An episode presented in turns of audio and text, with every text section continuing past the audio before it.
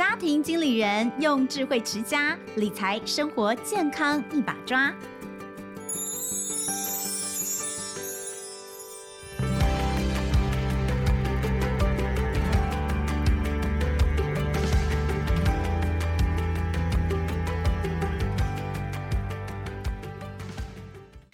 好，欢迎收听亲子天下家庭经理人，我是主持人萧彤文。今天我们要来聊聊健康。呃，我想在这两三年之中，大家最忧虑的事情，大概就是全世界都在呃流行的 COVID-19 啊，这个肺炎的问题，其实真的很烦，你知道吗？就是当初刚开始的时候，到底谁想到他会搞这么久哦？以台湾来说，我们还是有 SARS 的经验哦，在二零零三年的 SARS，说真的，那个时候是蛮恐怖的，但是好像来得快，去得好像也快，就是当时并没有这么大规模的呃一个传染，那好像也没有到最后已经变成像现在一个流感化的症状，但是其实呃这个 COVID-19 从前年开始到现在，真的已经超乎大家的预期。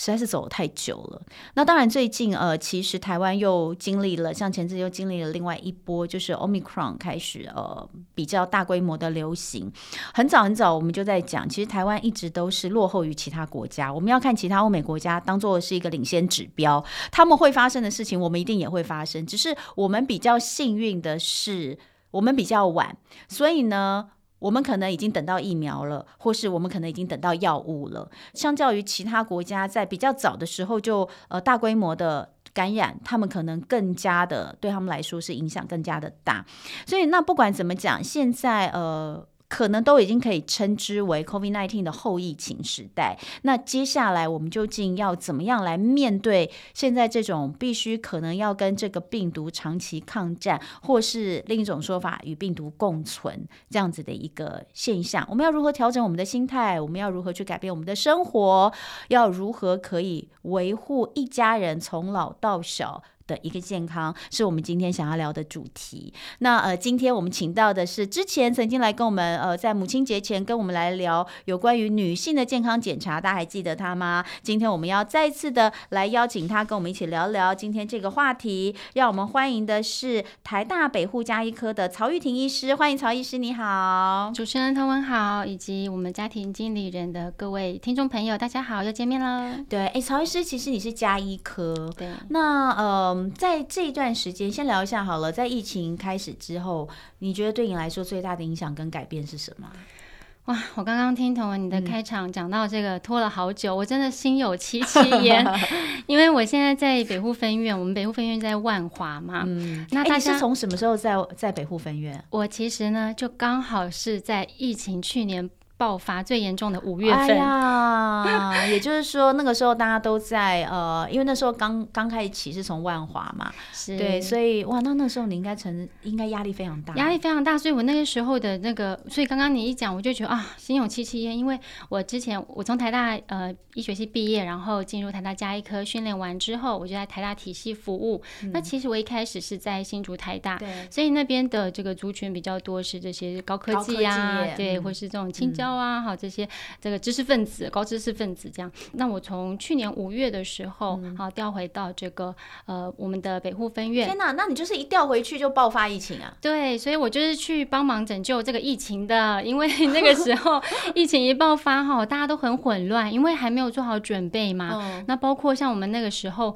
的这个支援的医师，可能因为感控的关系，就他没有办法过来，所以那时候我我的门诊就开始爆量，然后加上我自己也看过确诊的病人，好，其实应该说是来我的门诊，我不知道他确诊，但是因为他的描述这整个症状很像，所以呢，我就把他转到总院去做筛检，以及我后来才接到总院来叫我要隔离哈，因为那时候大家都没有还没有这个什么疫苗。怎么打了这么多嘛？对，对，所以就说，哎，我要自己先隔离，然后是等他这个就状况都 OK 了，嗯、然后做筛检。嗯、所以那个时候真的大家很混乱的时候，我们心里也蛮恐惧的。但是我们说心理压力真的很大。对，我们还是要全副武装的在诊间看诊。而且你自己又是两个小孩的妈妈。没错，我两个女儿都还在学龄前，所以我也很担心说，哎，把这些病毒带回家给小朋友，或是传染给给老人家。我还好，就是啊，过了一年之后，我相信我们大家都多了一些准备啦。嗯，所以希望哈，今天可以跟大家分享一下这个后疫情时代哈，我们这到底这个疾病上、嗯、或是健康管理上有什么更多要注意的地方？哎、嗯，曹医师，可是你知道吗？我在我自己的节目当中，其实从四月开始就不断的每天我们在聊这个疫情的时候，就是在讲，因为呃。虽然讲 Omicron 它是轻症居多，那轻症到底会不会有后遗症这件事情哦，大家就一直很担心。那当然中重症哦，尤其是去年呃五月的那一波，其实有很多人他是属于呃必须要住院然后治疗，真的是住院治疗状况比较严重。像我自己也有朋友一家人，他们是住在万华，然后呢，他们呃全家人都都都确诊。哦，但比较不幸的是，家里面的妈妈长者哦就过世了，嗯，因为这个事情而过世，那真的是呃一个伤痛啦。那但是痊愈的人，其实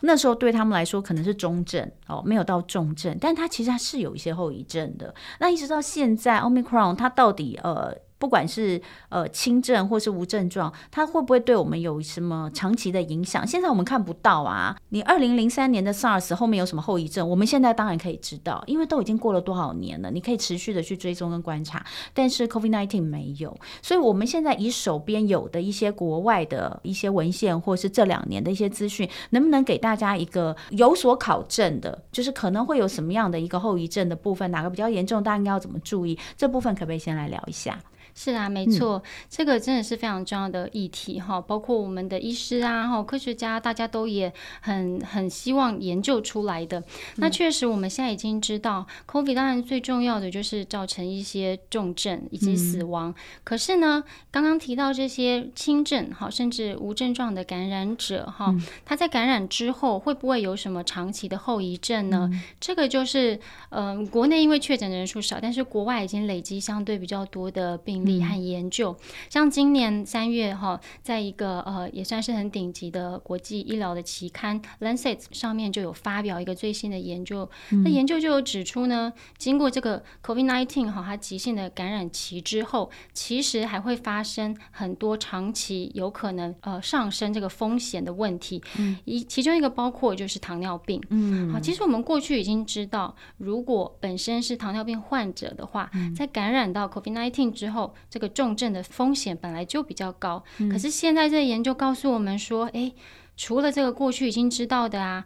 如果你是。感染过 COVID-19 之后，诶，有可能会有更高的糖尿病风险，哈、嗯。哦，所以这就是提醒我们说，这个研究作者他就强调啊，在这个长期后遗症当中，哈，糖尿病也是一个其中要注意的地方。嗯、所以这个也是呃回应到我们上一次讲到这个健检的项目啊、呃，其实我们常常会从这个国人的十大死因啊，好重要的疾病来看，嗯、糖尿病在里面真的都是呃，你也可以说无所不在了，哈、嗯，和这个。血糖有关系的，所以上次讲到说，诶，如果健检呃报告有红字，其中这个血糖的异常，也是我们常提醒病人，你不要想说啊，我就是常常都高一点点，高一点点，这个风险的累积呢，其实是随着时间在增加的。嗯，就像我们感染 COVID 之后，诶，可能这个呃感染已经恢复了，嗯，但是长期累积下来的后遗症呢，嗯，我们其实是随着时间知道。那现在已经有一些初步的研究发现，那就会提醒大家，哎，不要轻看，不要小看这个异常，嗯、还是要回到诊间跟医师来做一些讨论和追踪。这个我觉得蛮神奇的耶，因为呃，我看到这上面是说，他们针对十八万名受试者分成三个组别来进行追踪，然后结论就是应该要把糖尿病呃视为长期后遗症的一个组成的部分，意思应该就是说，这会是一个应该要关心的议题，对不对？对，哎、欸，那可是时间其实没有很长哎、欸。你看这十八万的受试者，这我不知道这是这美国吗？美国做的吗？不知道是美国还是欧洲做的，但是应该也就是这一这一两年的事情啊。难道就是这么快就有一个糖尿病的一个高风险吗？或者是他是从什么看得出来它的风险有提高？是，这这其实是个蛮专业的问题。哈、嗯，这其实就像我们平常在做医疗的这个呃实验啊，还有呃临床的呃临床实验的一些报告来解读。嗯、那其实作者会做出这个结论哈，最主要还是根据一些统计上的发现，嗯、以及呢学理上有可能的原因。好，包括说这个 COVID-19 的病毒呢，它可能还会攻击到我们的免疫系统，嗯，好，然后攻击到我们的这个内分泌的系统，嗯，所以呢就。呃，就就发现说，哎，可能在有感染者和没感染者啦，哈、嗯，这些不同的分组之后，哈、嗯，它所呈现出来的使用糖尿病的药，也就是它产生糖尿病风险的机会有没有什么差别？嗯，那当然啦，我们到底是要看两年、五年还是十年才能知道、嗯、这个哈，就是我们实证医学很重要的地方，它随着。经验随着时间的累积，哦，这个证据才会越来越多。嗯，可是呢，在我们不可能等到十年后才回来注意这一些，所以这就是为什么实证医学已经告诉我们的，像我们上一集提到，已经确认哦，有足够久的时间和足够多的证据，已经确认。子宫颈癌可以用膜片来早期发现，嗯、大肠癌可以用呃粪便潜血，嗯、然后阳性的话要去做大肠镜来确认，嗯、这些叫做实证基础，够多的病例然后累积，然后研究一再一再的证实说哦这个是有帮助的。嗯、那我们连这些都有帮助，有实证经验都不去做，哈、嗯，那反而现在一担心一些还不确定的，对，是不是听起来有点本末倒置哈？嗯。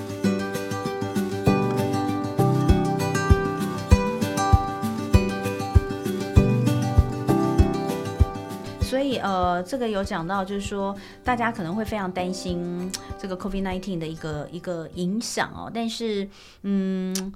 还是要回归到，就是说，我们现在身体上的一些，呃。已经知道的一些警讯，这个东西是你更需要来注意的。所以像上次我们有讲到这个健检，针对不同的族群啦，或者是不同的这个癌症筛检项目，有告诉大家很简单的你要记得的几个时间点，或是呃哪一些东西你应该要去做。那当然呃有一些朋友们可能听完之后呢，就觉得嗯我要来预约一个健检，尤其是母亲节送自己一个礼物，就是去健检吧，或者送妈妈一个礼物。那但是健检报告拿到之后如何解读它呢？又是另外。另外一回事，尤其是有的健检报告写的真的是非常非常的细哦。那你知道我我看到时候都会觉得这个东西到底是什么意思啊？就是有尤其是有一些协议的检查，呃，我我不知道那个检查到底是检查干嘛的，所以。当厚厚的一本健检报告拿到的时候，我们到底要先看什么？然后是不是只有有红字的部分我们要注意，其他没有红字的部分我们就可以略过？呃，是这样子吗？我我们拿到健检报告之后该怎么进行下一步？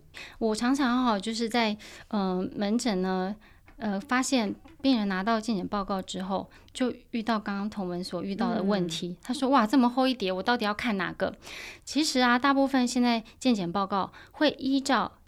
呃，发现的急迫性还有严重性，来给予一些后续处理的建议。好，举例来说，像如果我们发现一些癌症啊，就恶性肿瘤，好，或是心脏的冠状动脉狭窄这一类，可能是很严重会致命的问题，当然就会建议你立刻处理，对不对？嗯。那可是有一些呢。诶，例如说血糖高一点，血压高一点，那这个到底要不要注意哈？它也许没那么急迫，可是大家不要忽略了这个它的风险是长期累积下来之后，可能会在呃五年后、十年后才爆发的。嗯、所以我常常会说，嗯，我的病人会问说，诶，这个红字我其实每年都有啦，这没关系，偏高。嗯、可是呢，那我们医师的专业和经验就是在于说，我可能看过很多后续的嘛，啊，他过去都不管，然后。到后来，哎，一发生事情就是大事，例如说这个呃中风啦，例如说心脏病发啦，哈，甚至像我们现在新的研究也甚至已经知道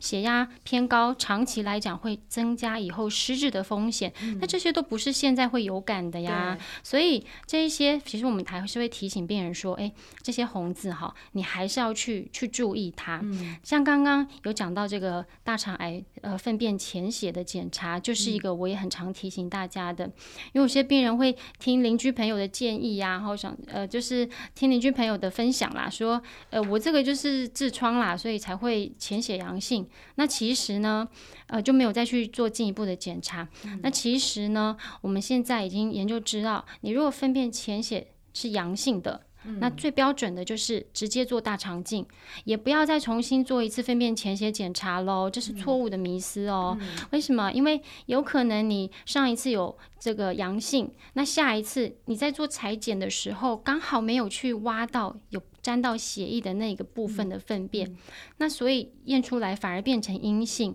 嗯、那这就是一种。我们说哈，忽略掉，把你之前可能会呃提早告诉你的警讯给忽略掉了，嗯、所以这个都是我们常常要注意说，你只要粪便潜血阳性，你就一定要安排大肠镜的检查。嗯、那再依据大肠镜的检查结果来决定说，我下一次的。检查哈是在多久之后？嗯、那这里也可以跟大家分享一下，上次我们诶补充的地方，在选机构的时候啊，其实有一个像这个大肠癌相关的哈，就是有些机构我发现会诶让你先做一次检查，然后如果看到息肉。再告诉你说，哎，你下次要再去做一次检查，把它切掉。对，那这个我自己常常遇到，我也觉得有点想不太通啦。因为像我们在台大的话，我们大家都是会先跟病人说明有这个可能。那请你在同意书上面先勾选，如果我有发现息肉或是需要做的切片，嗯、或是说呃这个在我们胃镜有的时候也会发现一些异常病灶，要不要就直接这次处理？嗯、因为很多人可能是麻醉，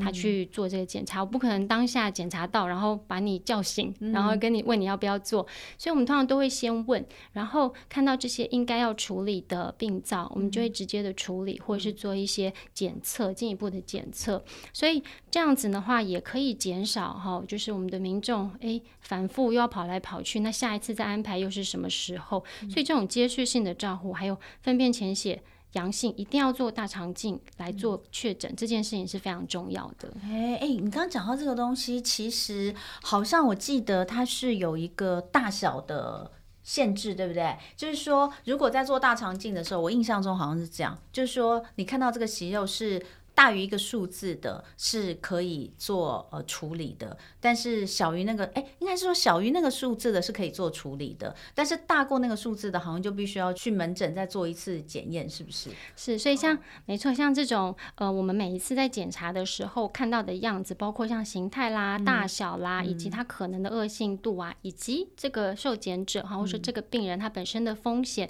他有没有像一些呃特殊的家族病史啊，哈、嗯，那都会关。关乎到我们觉得这个病灶哈，它应该要怎么样处理，以及它后续要怎么样的用什么样的时程来安排。所以这就是为什么我们常常还是会提醒说，诶，同一份的检查报告哈，或同样的数字放在不同人身上，他的解读和他要采取的行动可能是不一样的。这就是我们说的个人化医疗。所以呢，当然现在大部分哈，国际也好，或是我们台湾自己的学会也好，都会根据很多很多的研究结果以及临床的经验来做。做出一些我们说治疗的指引来建议，像刚刚有讲到大小啦，还是什么什么可以区分。不过好，就不要忘记，我们还是要回到个人身上。所以，哦，这个就没办法说用电脑给你在呃这个报告里面就写出来的。也许将来可以了，我们希望可以，但是目前可能还是会希望大家可以回到诊间来跟呃医师讨论说，哎，我的状况到底要用怎么样的方式来做。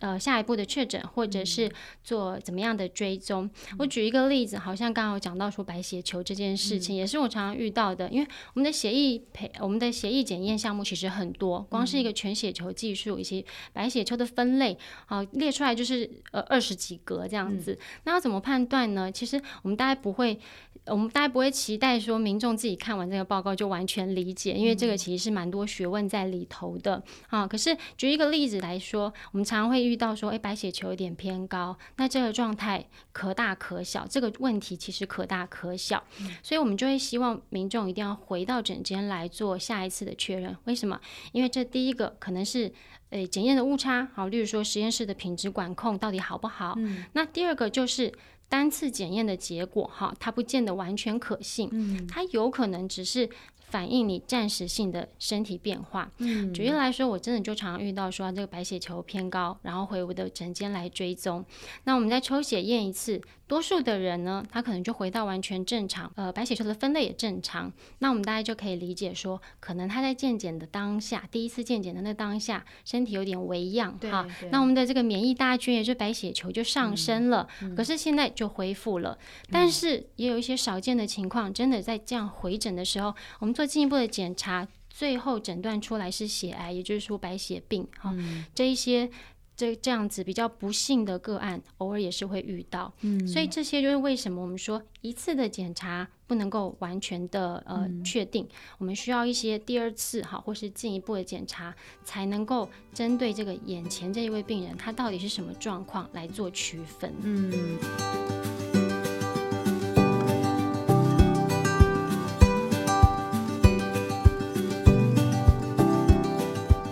所以其实呃，健检报告拿到之后哦，一个重点就是真的还是要回到门诊啊。如果说有需要，就是有红字的部分，就要回去再做，看是不是做一次的检验。比如说像是协议的检查，有很多可能就会觉得说，你可以过一段时间再做。就连像是呃，我们上次有聊到这个，现在说能够呃找出早期肺腺癌的利器啊，low dose CT。其实说真的，因为有一些诊所，有一些这个健检诊所，也许它这台机器是呃比较久的啊，呃，然后呃可能相对的这个这个解析度或者什么没有这么高的。其实其实我我也碰过非常多人，他们在呃健检照了这个 low dose CT 之后，非常非常的害怕。然后拿着那个片子再去大医院医学中心，呃，看了之后，医生说，因为这个解析度真的比较低一点，其实建议再做一次。然后到了大医院之后，不管是做，应该是做直接就做 CT，如果是在胸腔内科直接做了 CT 之后，就发现啊，都还好。其实这些都是一个发炎的现象哦，那不用太担心，跟癌症无关。所以我觉得这个这个是一定要的，就是说你拿到你健检，它不是一个。例行公事，你知道吗？这不是做完之后拿到那个哦，我血液这个红字有点高，好，我注意一下哦，那就好。而是你应该要再积极一点的去做一些处理，都已经花钱去做健检了嘛，对不对？对啊，例行公事有，我还真的有病人说他就是例行公事，他拿这份报告就是跟老板交差，或者是跟他家人交差，说我有去做，去做但那红字我不要管哦，我这个烟也不要戒哦。哦，这样真的不行，这样真的不行。所以呃，这个它其实就是我们常常都在我们的生活跟人生当中，需要一个成绩单来检视我们自己的成就嘛，对不对？念书的时候，你有学业的成绩单；在工作之后，也许考级是你的成绩单，也许有一些事情的成就感是你的成绩单。但是我们的健康的成绩单呢？有的时候。你就是得靠一个健检报告来告诉你，你在身体健康维持的这个成绩单，你缴出的是什么样的一张成绩单。所以我觉得大家还是要比较认真一点来看待这件事情。那当然，最后我觉得还是可以聊一下，嗯，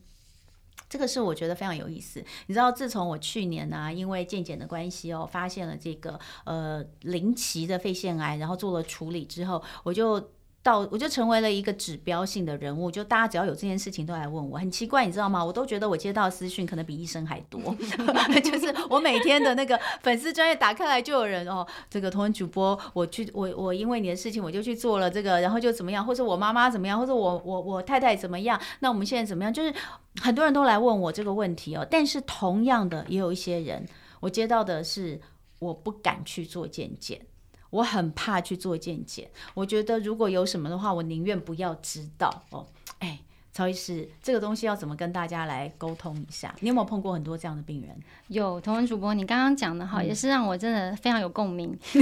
对，就是我们常常也是会。呃，遇到这个亲朋好友也好啦，或是我去这个呃企业演讲的时候也好啊，大家可能就会有有很多的的问题嘛，哈。然后在这个最最容易遇到的问题之一，就是说，诶，我有一些异常，然后我的医师也有建议我做一些什么改变，好，可是我通常都是左耳进右耳出，听听就算了，好，或者是说在我的诊间有一些是。被家人拉过来的，好、嗯、说他这个，你看这些一定要处理哈，请那个玉婷医师，你看看怎么样帮他解决这样子。嗯、我心里都想说，你看你都花了钱花了时间哈，嗯、所以我常常也都是像像同文刚刚这样子，我会鼓励大家说，嗯、你这个就是你的一份成绩单嘛，嗯、我们考试拿到了成绩单。我们最重要的其实就是要看哪些地方有错，嗯、哪些地方是要赶快再把它补强的。嗯、所以呢，如果我们的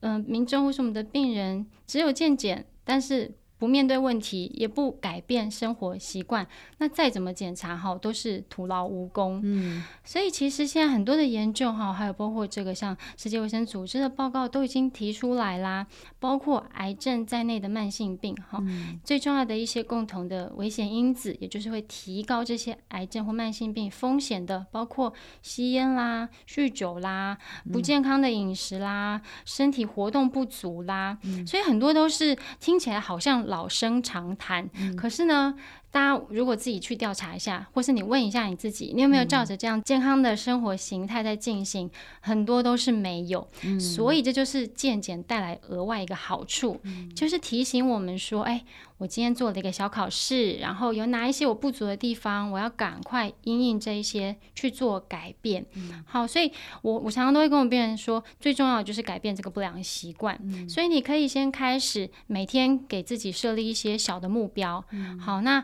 启动这个正向的循环。举例来说，我本来可能都是一个不不太活动哈，更不用说运动的人哈，嗯、或者像我们的工作可能长期要久坐啊，嗯、那。呃，相对是不健康的生活方式，那我就会提醒自己说，哎，我每天可能要定期的喝水，嗯、或者是定期的活动走路，哈、嗯，甚至说我能不能够排出个三十分钟、十五分钟来做运动，先先建立这种小小的目标，然后启动一个正向的循环，嗯、那就在下一次的健检呢，希望可以看到这一些项目的改善。嗯、我觉得用这样的方式去思考，哈，把它当做一个呃。挑战，好，就是说我们要去完成的，嗯、这样可能会更有动力去做。哎、欸，我跟大家讲哦，大家不要以为啊，医生这么厉害哦，他们一定自己最健康，一定会很很很很很积极的在维护自己身体的健康。你看我认识这么多的医生朋友哦，我跟你讲，有一些哦，他们自己的健检报告，他们也都不敢看，这都是红字，对不对？因为第一个就是医生在高压的这个工作状态之下，然后真的很忙。那呃，我我看有些很多人也都没有运动，尤其是。医生大概在有至少有十年的时间，真的是呃，应该说就是比如说进入到医院，我们知道这个呃医学院毕业之后的一一整个过程，就是你要进入到医院，然后你可能要经历过呃不管是呃什么样的阶段，总医师，然后呢住院医师哦、呃，然后你能够爬升到主治医师的那一段，我听说都是一个呃就是。非常痛苦的过程，然 后很多人都是在那个时段里面完全就没有办法去注意到自己的身体健康，所以其实呃，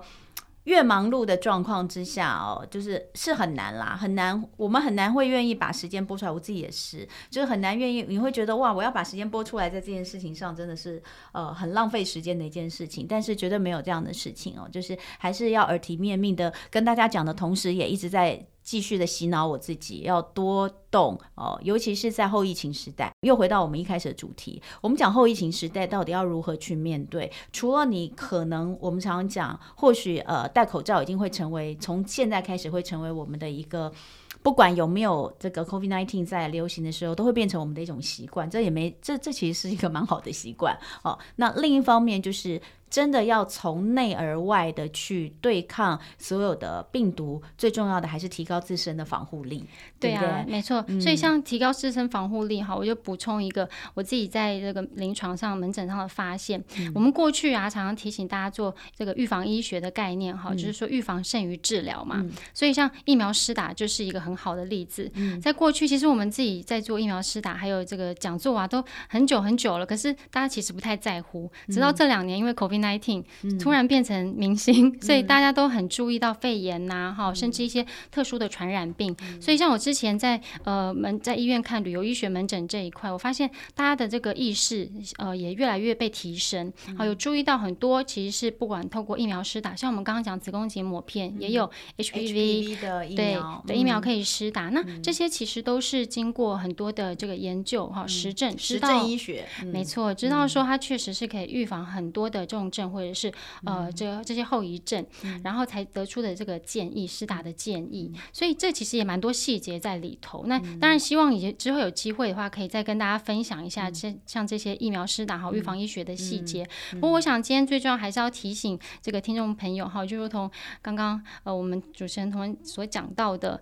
呃，每个人都是在呃生活中啊、工作中啊、好家庭哈、哦、很多的事情当中打转和忙碌。可是呢，一定不要忘记，健康就是最重要的事情。嗯、所以，既然今天我们用这个机会好做了健康的检查，嗯、那我们也跟大家分享了一些选择的原则。嗯、那细节的部分，因为还是要回到个人化的医疗，所以还是鼓励大家呢，就把它当做一个自己的提醒。嗯、我拿。拿到这份报告，那我就自己看一看，以后然后带着报告，好到诊间跟你的医师去讨论，我有哪些需要复诊，哪些需要治疗，好，或是哪一些需要安排追踪。像我自己就曾经在这个追踪的过程中，诶，意外发现有 B 型肝炎带原者的患者，好，他每半年追踪，然后。在超音波的时候就看到小型的肿瘤出现，嗯、那这早期肝癌很快的就可以处理掉，它就不会演变到后期。嗯、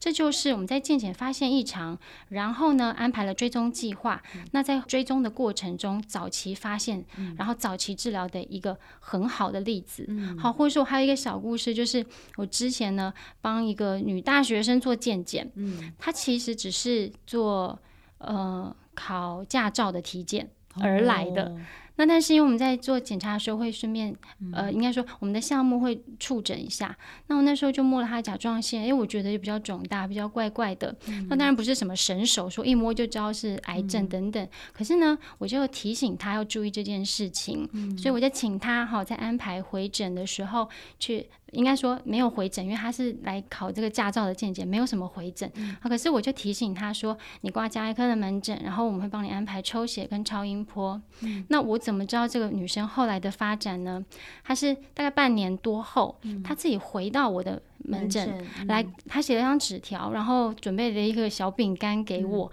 她、嗯、就跟我讲说，非常感谢我那个时候有提醒她去做这件事，嗯嗯、然后。他在超音波的检查发现有异常的结节，嗯、去做了切片，嗯、才发现是甲状腺癌。哦，二十几岁的女大学生，嗯、当然后续这个早期的处理掉，算是也算是治愈的状态，嗯、所以他就。特地回到我诊间来跟我说，非常感谢我有提醒他。嗯、他只是做机车这个考试的健检哦，嗯、所以更不用说其他我们这种成人健检，我们会提醒。可是如果你都忽略掉了，那真的很可惜。所以我就跟他说，其实我才要感谢他有听我的建议去做后续的追踪，嗯、才真正能够帮助到他早期的去发现这个问题。哦，真棒！有的时候我们会觉得，哎呀，要这么紧张吗？要这样子一点点什么事情就要去做健康检查或？是再进一步追踪吗？但有时候就是这么一点点，就是在这个一念之间，有可能呢就帮助你提早发现了你的状况，后面省了多少事。重点是，